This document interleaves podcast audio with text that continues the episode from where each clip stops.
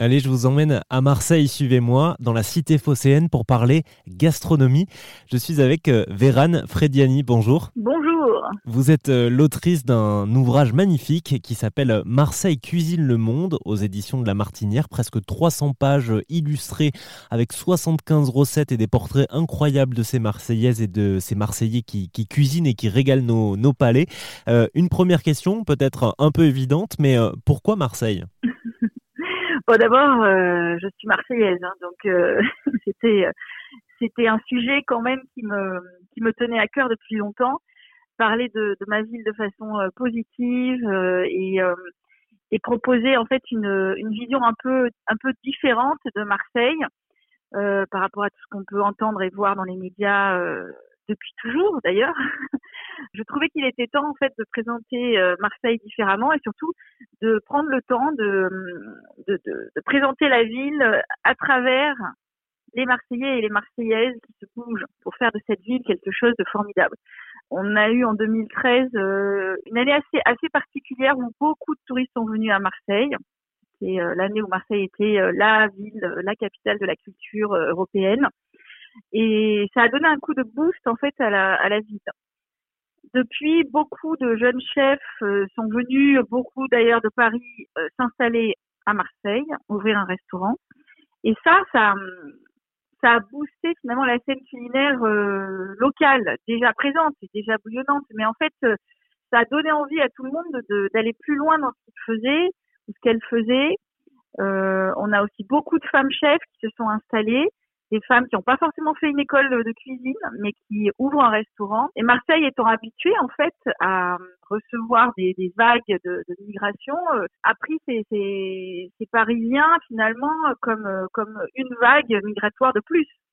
Voilà. Donc je trouve que c'était le bon moment de rassembler tout le monde et euh, dans un livre autour de la cuisine, parce que finalement euh, la cuisine c'est vraiment un sujet qui nous parle à tous. En effet. Euh, alors c'est vrai qu'on parle souvent de, Lyon comme la capitale de la gastronomie en France, que chaque, euh, chaque région a sa spécialité. Alors pourquoi est-ce que Marseille, c'est selon vous la nouvelle euh, destination food? Oui, oui, on peut l'appeler comme ça, tout à fait. Marseille n'était pas une ville de la gastronomie. Alors oui, il y, a, toujours eu des plats typiques comme la bouillabaisse et les panisses, les navettes, bon quelques plats qu'on disait typiquement marseillais, mais qui en fait déjà venaient d'ailleurs, bien souvent. On avait des ingrédients très méditerranéens dans nos cuisines, euh, diverses et variées, mais par exemple le pois chiche, euh, ça, ça, ça revenait en fait dans toutes les cultures. Et moi, quand j'étais petite euh, et même ado, on allait surtout manger les uns chez les autres et découvrir en fait la culture culinaire de l'autre chez l'autre. On n'allait pas forcément au restaurant. Aller au restaurant, c'était aller à la pizzeria. Et pour beaucoup de Marseillais, d'ailleurs, ça allait encore. Euh, on, on, va à la pizzeria, voir des, voir des copains, voir la famille, euh, aussi bien le week-end que la semaine. Et je dirais que la pizza est d'ailleurs le plat emblématique de, de, Marseille, quelque part. Euh, chaque culture, il y a, il a posé un peu ses ingrédients et son histoire, et, il a finalement transformé euh, en, en, quelque chose qu'on pourrait appeler une pizza marseillaise. Voilà. Pour répondre à, à votre question, non, Marseille n'était pas une ville de la gastronomie comme, comme Lyon peut l'être ou Paris peut l'être. Mais par contre, euh, on aime manger à Marseille. Voilà, on aime raconter son histoire par la cuisine. On aime donner de l'amour par la cuisine. On aime montrer à l'autre qui, qui compte pour nous par la cuisine. Oui, c'est une cuisine euh, très très identifiée, identifiable aussi, on le voit bien dans votre livre, puisque vous faites euh, pas moins de 60 portraits de Marseillaises et, de Marseillais. Vous avez quelques exemples comme ça à nous donner? Euh, oui, déjà la, la, la, grande spécificité de Marseille, c'est que quand on arrive à Marseille, on devient marseillais très vite. Il y a une identité très forte dans la ville, une fierté qui a été souvent euh, réduite au football. Euh, alors c'est vrai que Bernard Tapie nous a donné finalement la, chance d'être fier de notre ville, mais aussi de mettre Marseille sur la carte du monde.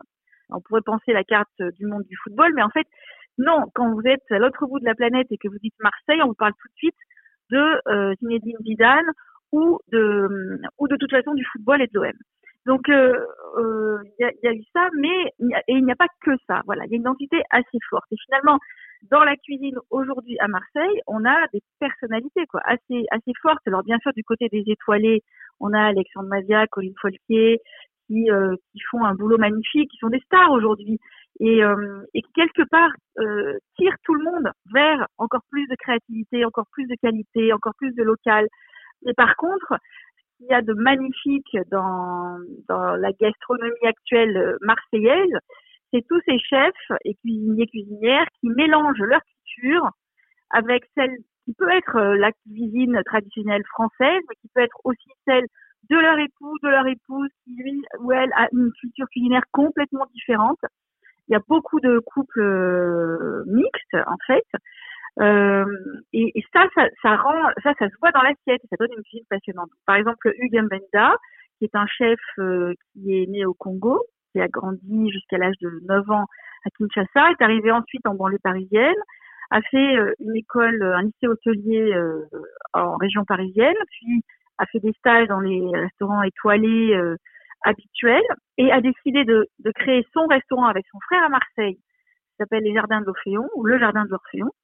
Et aujourd'hui, il a également créé avec sa compagne Mathilde le restaurant Libala, qui est une sorte de cantine du midi avec une cuisine africaine, on peut dire, parce que c'est à la fois congolais, mais aussi inspiré d'autres cuisines africaines. Donc c'est un gros mélange. Euh, c'est décontracté, c'est euh, et, euh, et, c'est vraiment, euh, et enfin, vous avez dans la clientèle tous les Marseillais qui viennent. Voilà. C'est un, c'est un chef qui rassemble. Ça, c'est peut-être une spécificité très marseillaise. Alors, je pensais à Hugues Mbenda, mais vous en avez d'autres, bien entendu.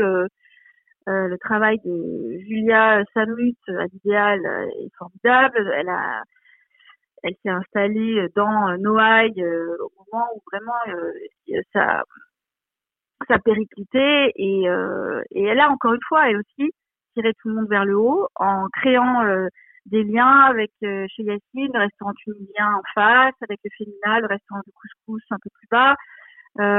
et et là, par exemple, à Noël, vous avez un très bon exemple d'esprit marseillais. C'est-à-dire que toutes les religions euh, se parlent, cohabitent, euh, mangent les unes chez les autres, toutes les cultures se mélangent.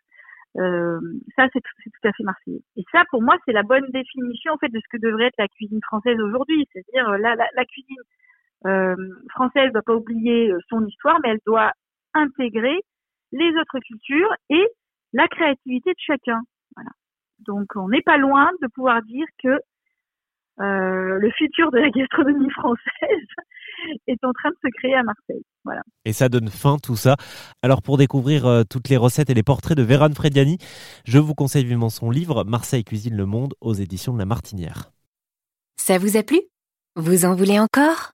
Il y a en ce moment des milliers de podcasts 100% positifs qui vous attendent sur l'application AirZen.